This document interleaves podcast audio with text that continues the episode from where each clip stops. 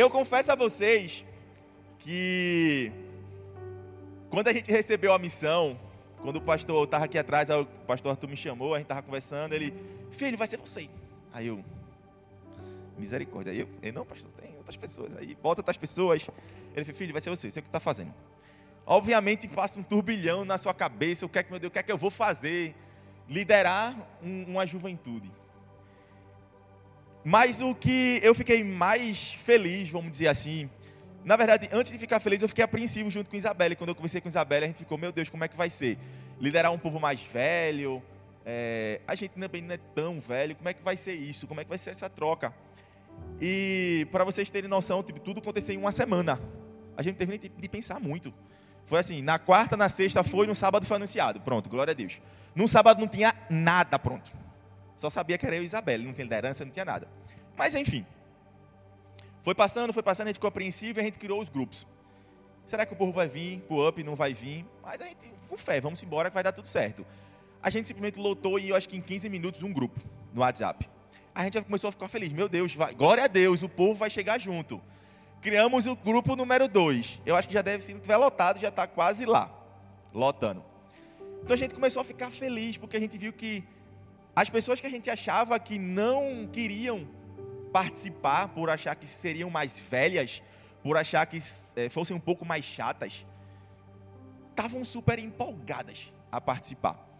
E eu fiquei mais feliz ainda quando eu vi diversas pessoas que estão na igreja há muito mais tempo do que eu, mas por ocasião A, ocasião B, estavam simplesmente parados. E eu comecei a ver no grupo pessoas começando a agitar, pessoas que tipo, são da igreja há muito tempo. Eu fiz glória a Deus por isso. Glória a Deus que Deus é muito bom. Deus dá a estratégia certa às pessoas certas para que a gente possa chegar aqui e dar prosseguimento. Mas, se por um acaso você chegou aqui está justamente do jeito que eu falei, estagnado, parado, sem saber o que fazer, deixa eu te dizer, hoje está começando uma nova temporada uma nova temporada onde Deus já começou a falar no início do ano, estamos nos anos da, no ano da e estamos aqui para expandir, expandir nossos relacionamentos, expandir na nossa liderança, expandir no nosso trabalho, enfim, expandir aonde quer que seja. Então, momento de chegar em novos níveis acabou de começar. Você está no local certo, na hora certa, para aquilo que Deus reservou para a sua vida. E por falar em crescimento, é justamente disso que a gente vai falar exatamente hoje. O tema da mensagem é dê um up. Eu não sei se você passou ali, eu não vou dizer no nosso museu, porque é uma palavra muito nova, mas na nossa feira de conhecimento que está ali fora, vocês viram diversos elementos que talvez aqui ninguém conheça, como uma máquina de datilografar. Ninguém aqui sabe o que é isso. Como fita cassete, exatamente. Fita cassete ninguém nunca viu. Né? Ninguém viu, não, longe de mim. Eu tenho uma relíquia, se vocês forem ali, aquela régua de Word Art, desculpa Word, mas aquela régua que eu fazia trabalho de história, ela está ali perfeita. Pronto, ali, está passando que você está no campus online, está vendo. O CD de Diante de Trono, primeiro, que é do nosso pastor Fábio. Muito obrigado, pastor Fábio, pela sua colaboração. Um disquete, minha gente. Vocês têm noção que é um disquete? Pronto. que é isso, né? E aí hoje eu estava nas redes sociais, eu estava no Orkut, hoje, atualizando o meu perfil. E aí eu recebi uma notícia. Eu recebi um, uma notícia muito legal de algumas novidades que acabaram de sair no mercado. E aí minha amiga Jéssica vai passar aí no telão, pode colocar, Jéssica. A primeira, cresce o número de TV em cores. Uau! Se alguém aqui não tem, gente, vamos lá, você vai comprar sua TV em cores. Ninguém crê? Amém. Glória a Deus, mas tem mais. Bota aí, Jéssica. Especialista, não sei o que estou falando, é especialista. Adverte e fala. Quem não tem curso de datilografia ficará de fora do mercado de trabalho. Então, meu irmão, se você não fez ainda seu curso de datilografia, amanhã vai lá no no Orkut procura alguém que dê. Na verdade, tem até um ali, ó, se você quiser treinar. Está funcionando ela, datilografia. É muito importante é para o seu trabalho. Pronto, peraí. Incrível! Nokia lança celular que envia mensagem de texto para outro celular. Glória a Deus, aleluia. Mas o melhor é o que está aqui embaixo. Parece bruxaria. Tecnologia permite que o usuário envie mensagem. Eu não sei que mundo nós vamos parar, mas a gente pode mandar daqui a pouco, gente, uma mensagem de SMS. Mais 732. Oi, torpedo. Ninguém sabe o que é oi, torpedo, de graça. Bota mais, Jéssica. Olha aqui, ó. Aprenda a compactar uma música para caber em três disquetes. Perfeito. Você começa a cantar. Preciso de ti. Espera aí. Preciso do teu perdão. Então, se você quiser dividir em três, nós estamos oferecendo um curso. O outro ainda está aí, Jéssica? O do pinball? Eu acho que não está, não sei se está. Mas aqui quem já ouviu pinball, campo minado, jogos super tecnológicos certo? Então, quem não souber, eu gosto de jogar um pinball, gosto de jogar campo minado. Luciano me disse, eu nunca entendi o que é um campo minado. Eu posso explicar, tem toda uma teoria daqueles números, enfim. É, estou falando verdade. Existe uma teoria para aquilo. Mas, enfim, tem muitas outras coisas, né? internet de escada, enfim. Ninguém aqui conhece. Mas, brincadeira à parte, eu queria dizer a vocês que tudo na vida precisa de uma melhoria. Graças a Deus que a gente não tem esse telefone que manda SMS, porque misericórdia.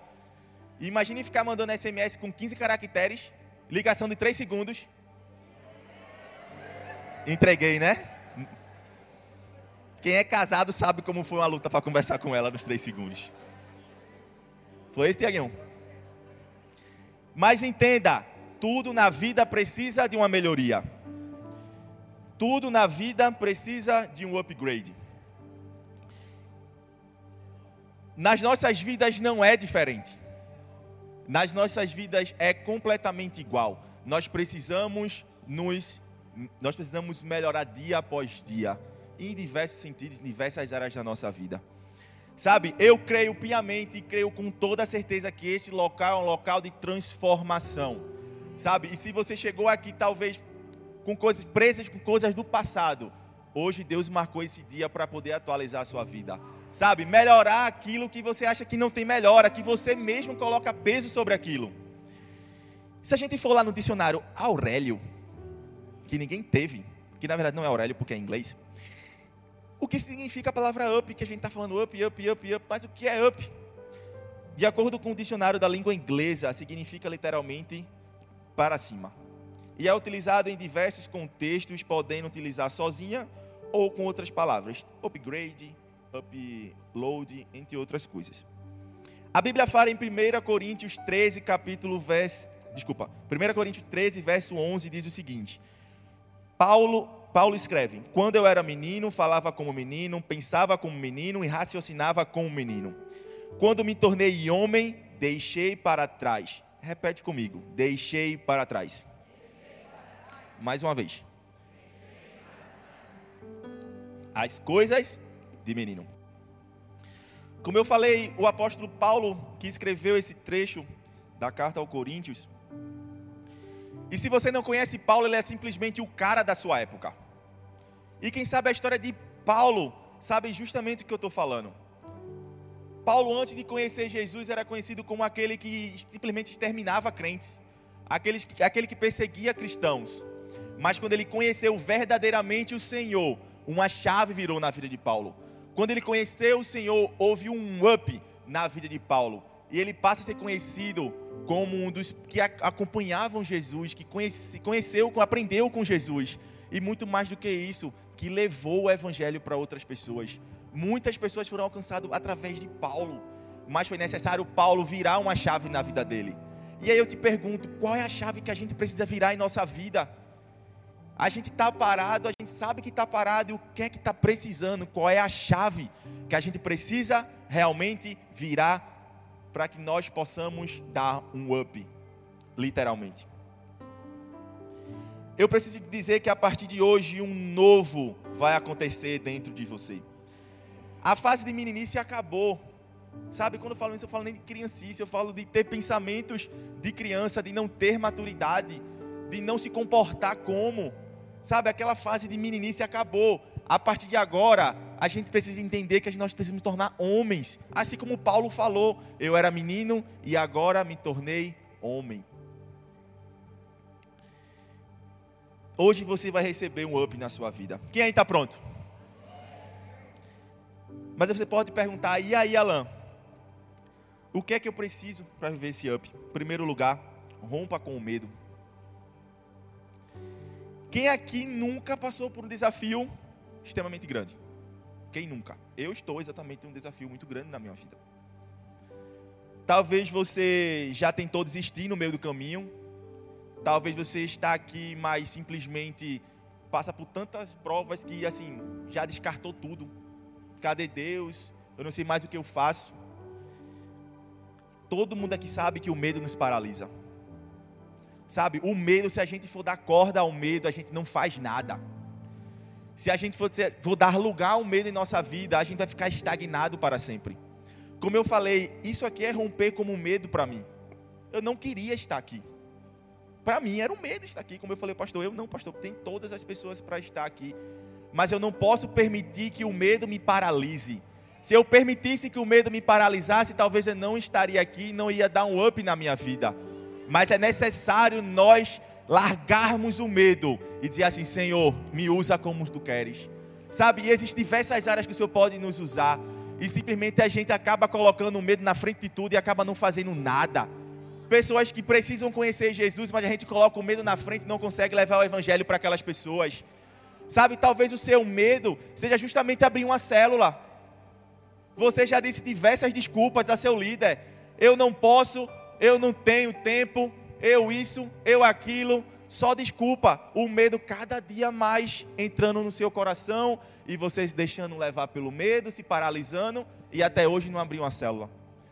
Para quem não sabe, quem viu no meu story, minha primeira célula foi num bar. Ela até me perguntou, Regina, como assim num bar? Eu tinha que abrir uma célula. Eu podia ter ficado paralisado, eu não tenho casa para fazer.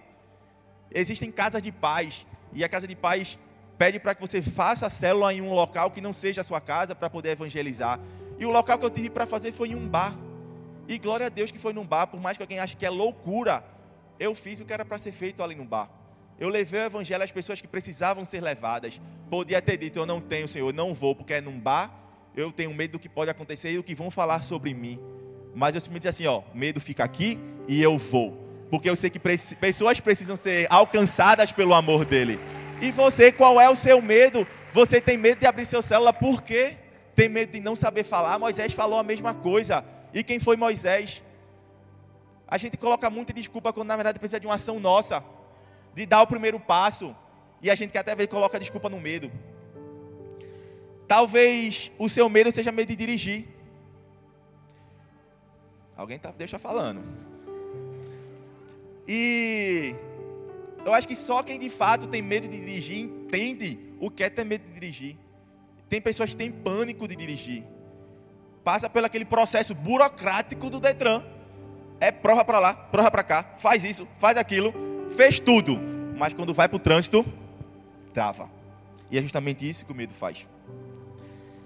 Talvez o seu medo seja chegar no seu varão, na sua varoa. Ao contrário, né? Varão chega na varoa, pelo amor de Deus. Então, seu medo seja esse, meu irmão dê o primeiro passo.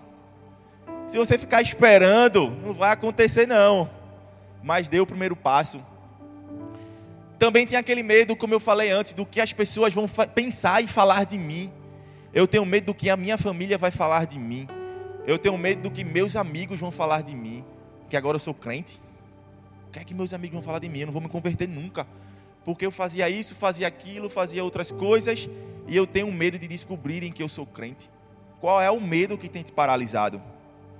O que eu posso te afirmar é que para alcançarmos o que Deus tem para a gente, para viver de fato um up na nossa vida, será necessário largar de vez e por todas todo o medo que existe em nossas vidas. Eu não estou dizendo que o medo não vai acontecer, vai. Mas a gente diz assim: medo, fica aqui, porque eu tenho um alvo a ser alcançado e eu vou. Amém? Em 1 João 4,18 diz: No amor não existe medo, antes o perfeito amor lança fora o medo. Ora, o medo produz tormento. Logo, aquele que teme não é aperfeiçoado no amor. Para exemplificar mais sobre o medo, eu vou falar sobre Gideão. Quem sabe a história de Gideão aqui vai poder compartilhar comigo que Gideão foi chamado por Deus para libertar o povo de Israel das mãos dos midianitas. Só que até aí tudo bem, a gente sabe que ele venceu, amém. Só que vamos para a parte que ele é chamado por Deus. A Bíblia fala assim: Então o anjo do Senhor apareceu a Gideão e lhe disse: O Senhor está com você, poderoso guerreiro. Isso é o que o anjo do Senhor está falando para Gideão. O Senhor está com você, poderoso guerreiro. E aí Gideão responde: Ah, Senhor, se o Senhor é conosco, por que aconteceu tudo isso? Ora, estão todas as tuas maravilhas que os nossos pais nos, nos contam quando dizem: Não foi o Senhor que nos tirou do Egito, mas agora o Senhor nos abandonou e nos entregou nas mãos de Midian. O Senhor voltou, o Senhor novamente voltou e disse a Gideão: Com a força que você tem, vá libertar Israel das mãos de Midian. Não sou eu que estou te enviando? E aí Gideão responde novamente: Ah, Senhor, como posso libertar Israel? Meu clã é o menos importante de Manassés, e eu sou o menor da minha família. Eu não sei se você entendeu esse diálogo de Deus com Gideão, mas Deus queria dar Gideão um up na vida dele. Deus queria simplesmente deixar Gideão como uma pessoa que iria derrotar os midianitas. E percebam a fala que eu acabei de conversar. O anjo do Senhor disse a ele: Você é poderoso, você tem coragem. E o que é que Gideão fez? Ah, Senhor. Ou seja, eu, eu sou a pessoa, mas ele vai lá e diz de novo, com a força que você tem. Gideão, de novo, eu Percebem que Gideão tinha um pouco de medo? Como diz o nordestino, um caba frouxo. Ele ainda se bota em uma inferioridade muito maior. Ele diz: O meu clã é o menos importante de Manassés. E eu ainda sou o menor. Veja que Gideão se colocou numa posição de medo, de inferioridade, de rebaixamento, que nem ele sabia que tinha potencial para poder libertar o povo das mãos dos midianitas. Mas Deus estava prometendo a ele. Gideão sofria de um mal que muitos de nós às vezes sofremos, do medo das nossas incapacidades. Nós temos medo daquilo que Deus nos prometeu e temos medo de executar. Sempre nos colocamos como o, o, o, minimalista, eu não posso, eu não consigo, eu não tenho força, quando na verdade Deus está dizendo, é você. Deus está te chamando, é você, Deus já deu A mais B, Deus já te disse 2 mais 2 é 4, e você ainda insiste em dizer: Deus não é comigo, eu não tenho capacidade. Existem pessoas melhores do que eu, mas deixa eu te dizer, Deus usa os improváveis, quando na verdade a gente pensa que vai usar outras pessoas, sabe? Pessoas improváveis também são usadas por Deus. Será que nós estamos exatamente na mesma postura que Gideão teve? O Senhor já te disse: faça isso, faça aquilo, e você está, mas Senhor, eu não posso, eu sou mais novo.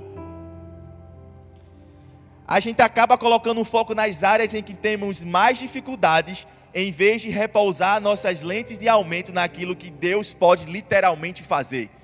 Tem coisas que você não vai fazer com a sua força, tem coisas que não é você que vai fazer com as suas mãos, é o próprio Senhor que vai lhe dar estratégias para fazer. Meu irmão, deixa eu te dizer uma coisa, e que eu tenho aprendido dia após dia.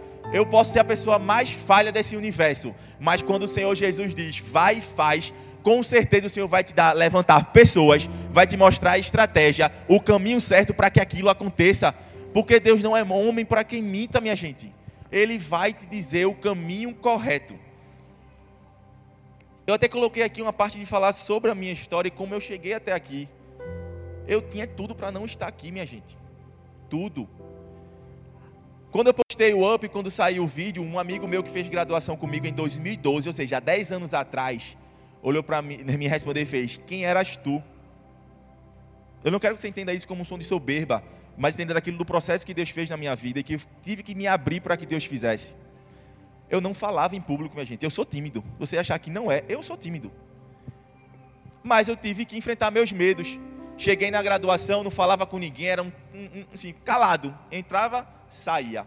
E Deus foi começando a colocar oportunidades na minha vida. Entrou uma chamada monitoria, que eu tive que dar monitoria. E acabei dando por um ano e meio monitoria a uma turma de 50 pessoas. Então, ou seja, para quem não falava nada, começou a pelo menos a conversar com outras pessoas e começar a dialogar. Em relação ao medo, como eu falei anteriormente, eu disse ao pastor, pastor, existem outras pessoas. Eu insisti com ele, ele está assistindo, ele vai estar tá rindo dessa história. Que ele falou, vai ser você, filho. Eu disse, pastor, posso dar uma sugestão? Ele fez, não. Eu sei o que eu estou fazendo. Eu disse, amém. Mas tem fulano. Ele fez, não, é você e Isabelle. Aí eu, amém. Mas se eu tivesse colocado medo, eu não vou, eu não estaria aqui hoje a gente não estaria reunido aqui hoje. Mas, ou seja, a gente precisa entender que de fato nós precisamos arrancar o medo e parar de viver como Gideão. Ah, Senhor, ah, Senhor, ah, Senhor. Dizer assim: Senhor, eis-me aqui, envia-me a mim. Aí sim Deus vai cumprir por completo aquilo que ele te prometeu. Obviamente, não adianta dizer que nós, como cristãos, precisamos entender os nossos pontos fortes, também nossos pontos fracos para que a gente possa melhorar. Ninguém aqui é perfeito, a começar de mim. Mas nós estamos aqui e precisamos entender que precisamos melhorar dia após dia. Precisamos nos enxergar como Deus nos enxerga. Precisamos abandonar o medo nas nossas limitações e acreditar exatamente no que Deus tem para a nossa vida. Ele transforma a nossa fraqueza em algo positivo.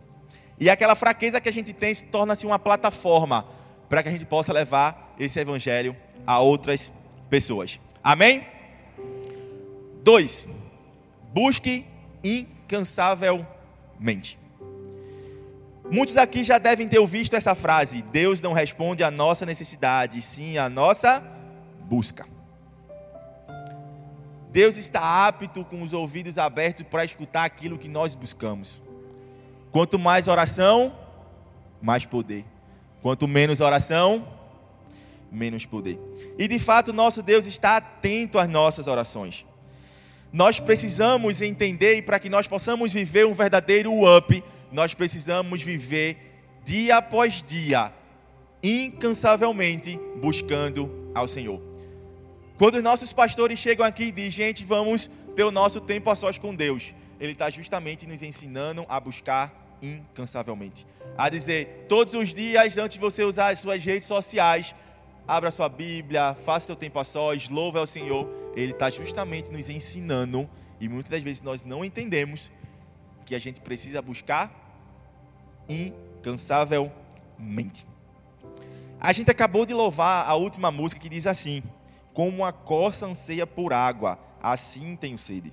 Como terra seca, assim é minha alma, preciso de ti. Mas deixa eu te perguntar: será que realmente essa é a nossa oração? Será que dia após dia a gente anseia pela presença de Deus? Será que dia após dia a gente busca a palavra de Deus? Ou simplesmente a gente vem para um culto, ora, louva, vai para casa e acha que tudo está mil maravilha? 1 Tessalonicenses 5, 16 ao 19 diz: Alegrem-se sempre, orem continuamente, deem graças em todas as circunstâncias, pois esta é a vontade de Deus para vocês em Cristo Jesus. Não apaguem o espírito. É interessante como Paulo usa a expressão apagar o espírito. E a gente pode pegar essa expressão e colocar de uma forma mais palpável quando a gente pega uma, uma fogueira. Existe um fogo naquela fogueira e ela só está acontecendo porque existe calor, combustão, existe a madeira, existe o fogo, existe o oxigênio. Em outras palavras. Só que para aquele fogo continuar a arder é necessário repor a madeira. Se a gente não colocar a madeira, vai acontecer o quê? O quê? O fogo ele vai se apagar. E qual é a nossa madeira dia após dia? Nós precisamos repor dia após dia essa madeira. E essa madeira a gente repõe com busca, com oração, com jejum, com leitura da palavra de Deus, com leitura de um livro, quando a gente busca incansavelmente o Senhor. É simples. Se eu não repor, o fogo ele vai se apagar. E a Bíblia está nos alertando isto orem continuamente. Existe um up da parte de Deus para você. E Deus só poderá lhe entregar algo maior, dar um up na sua vida quando o seu coração estiver no lugar certo. Sabe? Você precisa fazer aquilo que está no coração de Deus. E a gente só consegue quando a gente tem intimidade com o Senhor. A gente nunca vai conseguir entender os propósitos de Deus para a nossa vida se a gente não tem intimidade. E como eu falei, intimidade a gente constrói com relacionamento. Você que é amigo ou amiga, ou que não conhece alguém, você consegue criar relacionamento com outra pessoa sem conversar com ela? Consegue? Então, como é que Deus a gente quer utilizar disto? De nem sequer conversar com o Senhor, mas quer ter um relacionamento com Deus. Para ter um relacionamento com o Senhor é necessário ter uma busca incansável. Você já parou para pensar que nós vivemos no automático? Isso a começar de mim, minha gente. A gente acorda no automático, dorme no automático, a gente precisa tomar cuidado nisso. E nessa vida automática e tão louca que a gente vive, se a gente não tomar cuidado, a gente esquece de orar e de buscar o Senhor. Estou mentindo? Estou falando alguma bobagem?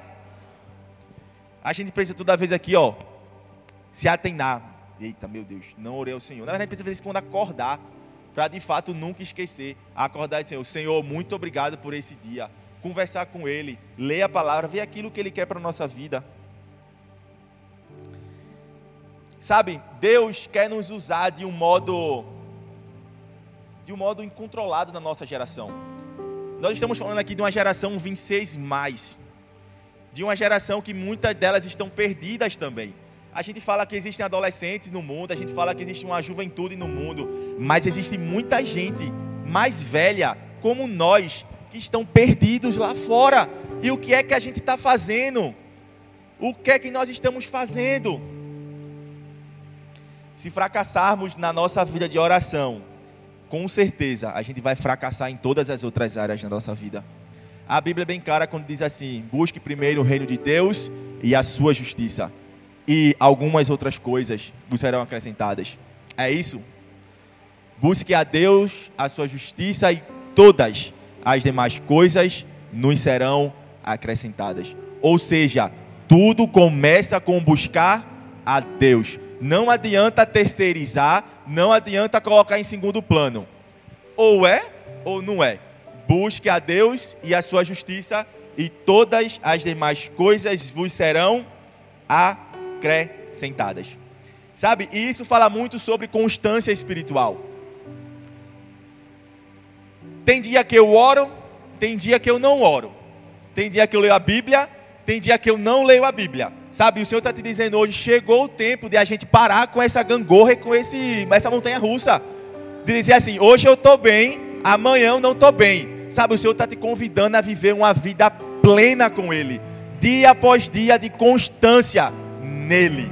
Sabe, acabou-se o tempo. Se você até hoje chegou aqui vivendo essa vida de inconstância, o Senhor está te convidando a viver uma vida em constância. Na verdade, na verdade, em total constância com Ele.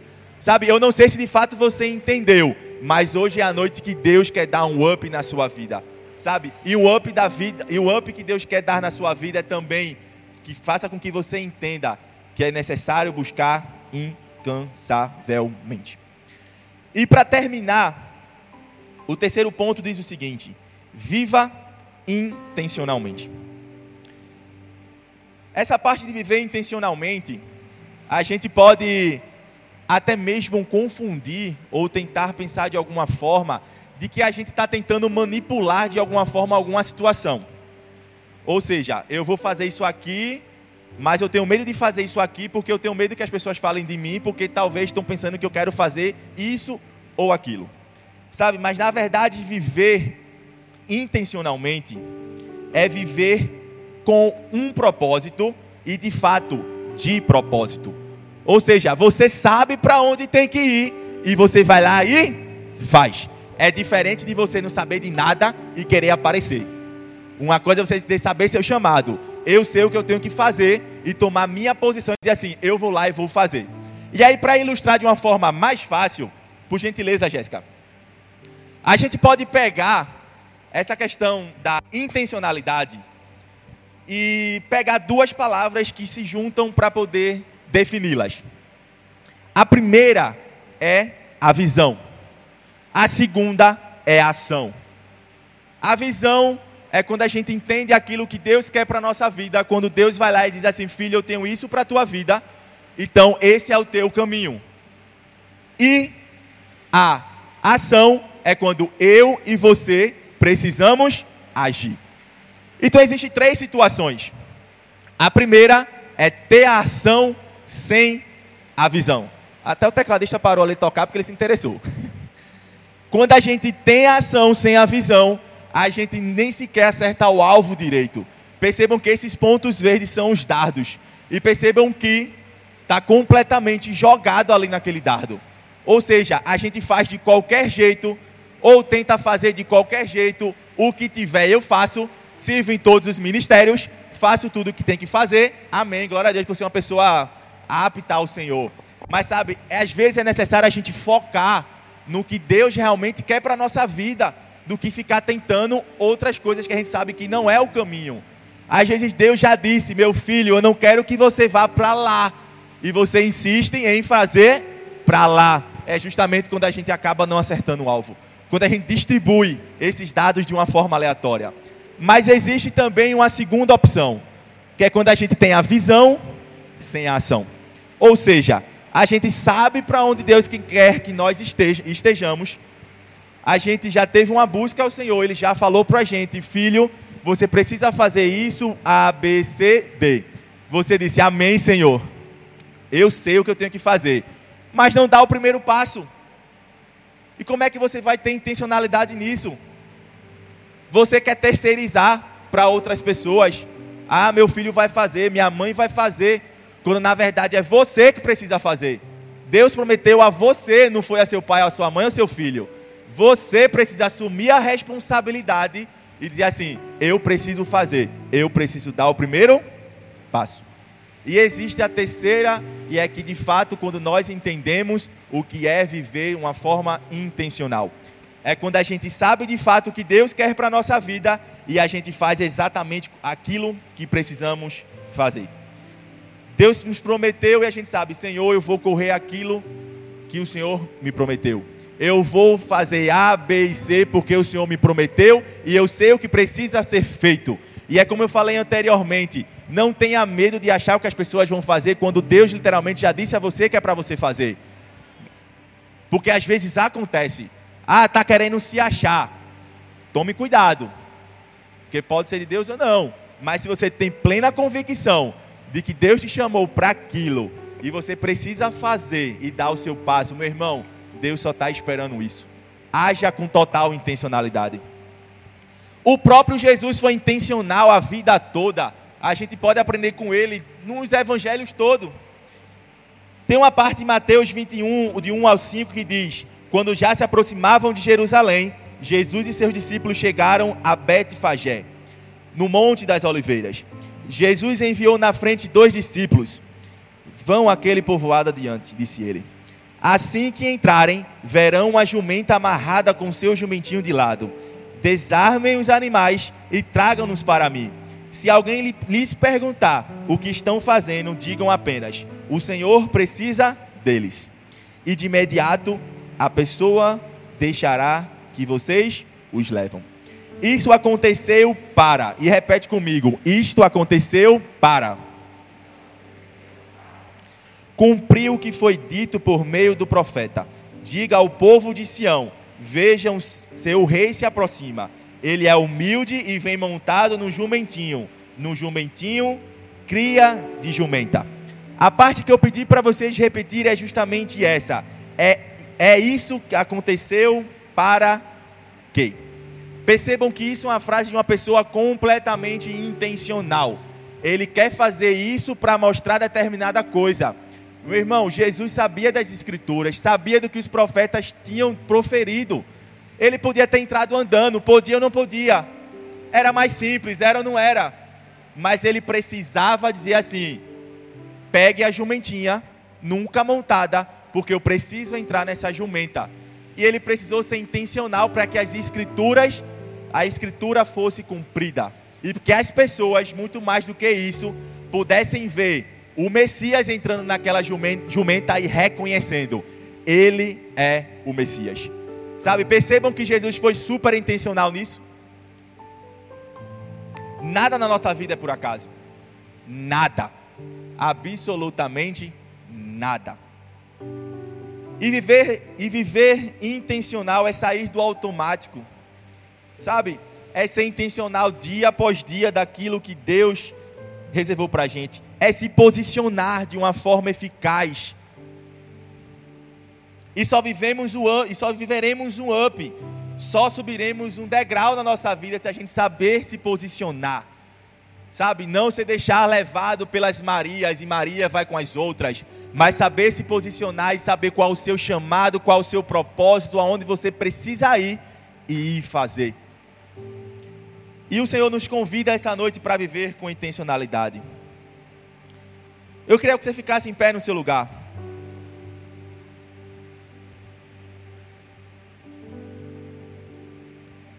Sabe, eu não sei de fato como é que você chegou aqui neste lugar. Como é que é a sua história, o que foi que aconteceu, como é, enfim. Eu, eu não sei. Mas o Senhor hoje trouxe essa palavra aos nossos corações, primeiro para que nós precisamos entender que dá um up em nossas vidas. A gente precisa arrancar e jogar fora todo o medo que existe em nosso coração. Para arrancar de vez o medo de se dispor ao Santo Espírito e dizer assim: Senhor, estou aqui. Mas muito mais do que isso, buscar Ele de forma incansável. E por fim, viver uma vida intencional. Eu queria terminar essa parte falando sobre o meu testemunho. Inclusive não está no script. Antes de falar, eu queria ler de, de novo o trecho dessa música que a gente cantou de Preciso de Ti, que diz assim: E as lutas vêm tentando nos afastar de Ti. Frieza e escuridão procuram me cegar, mas eu não vou desistir. Ajuda-me, Senhor. Eu quero permanecer contigo até o fim. E por que eu estou falando isso? Porque eu sei que tem muita gente aqui que precisa de fato de um empurrãozinho do Senhor e dar esse up, dar aquela estagnada na sua vida. E todos nós precisamos de vez em quando ter um estalo do Senhor e dizer assim, aquele saculejo dizer: "Vamos lá. Não vamos parar no meio do caminho. Deus conta contigo." E como eu disse, eu vou falar o meu testemunho que quase ninguém aqui sabe. Eu acho que eu acho que nem disse ao pastor Arthur. Mas, como eu disse, eu talvez não poderia estar aqui, porque em determinado período da minha vida aqui na própria igreja, eu decidi interromper muitas coisas, deixar de servir ao Senhor, de entregar muita coisa, de me chatear com muita gente, de criar diversas feridas dentro do meu coração. Eu de fato não poderia, de fato, talvez eu não estaria aqui hoje para contar essa história para vocês. É, todo mundo sabe, eu entrei na direção de culto, assumi diversas lideranças aqui na igreja, antes de chegar a estar tá, de fato assumindo a igreja, entre outras coisas. Mas nesse meio termo, eu também foi quando iniciei o meu mestrado. E eu acabei colocando muitas atividades na minha vida, no meu mestrado, em tudo que eu tinha que fazer, porque de fato consumia muito tempo mas eu acabei esquecendo daquilo que Deus tinha colocado em meu coração, de fazer aquilo que Deus se agradava que eu fizesse. E eu não sei se o pastor Rodrigo está aqui, mas ele vai lembrar. Eu simplesmente disse: eu não vou mais da direção de culto, eu não quero mais. Eu simplesmente tirei todo mundo do grupo, fechei o ministério sem sequer dizer ao pastor Rodrigo. Ou seja, eu estava simplesmente chateado, magoado com diversas coisas. E eu sei que tem muita gente aqui que talvez esteja assim. E por isso que o Espírito Santo me incomodou para que eu falasse isso. E eu passei um bom período, eu me escondia. Eu ficava em qualquer canto aqui para ninguém me aperrear. Eu queria cultuar, eu não queria mais fazer nada. Eu me chateei literalmente. Eu não queria fazer nada. Eu só queria estar na igreja, cultuar e ir embora. Eu me chateava com Alan, vem cá. Só que glória a Deus porque Deus é bom. Glória a Deus porque o Espírito Santo ele nos incomoda. E eu lembro como foi ontem. Eu tava, foi campus online, a gente tava em pandemia. E eu tava na minha casa quando começou a ter os cultos online. E aí o pastor disse: "Vamos lá. A gente vai começar a ter os cultos presenciais". E aí precisava fazer inscrição, entre outras coisas. E quem me conhece sabe que eu sou, eu gosto de fazer de tudo um pouco, e se eu não souber, eu aprendo para fazer. E eu fiz. E o Espírito Santo me incomodou, me incomodou e disse: Você precisa agir. Tem pessoas que precisam de você. E aí eu lembro que eu falei com o pastor Rodrigo, não sei se ele se lembra, mas esse pastor, se o senhor precisar de ajuda para fazer a inscrição, seja lá como seja, eu estou aqui para fazer. E aí o pastor Rodrigo fez, pode fazer, a gente vai fazer. Mas sabe que não era a mesma coisa.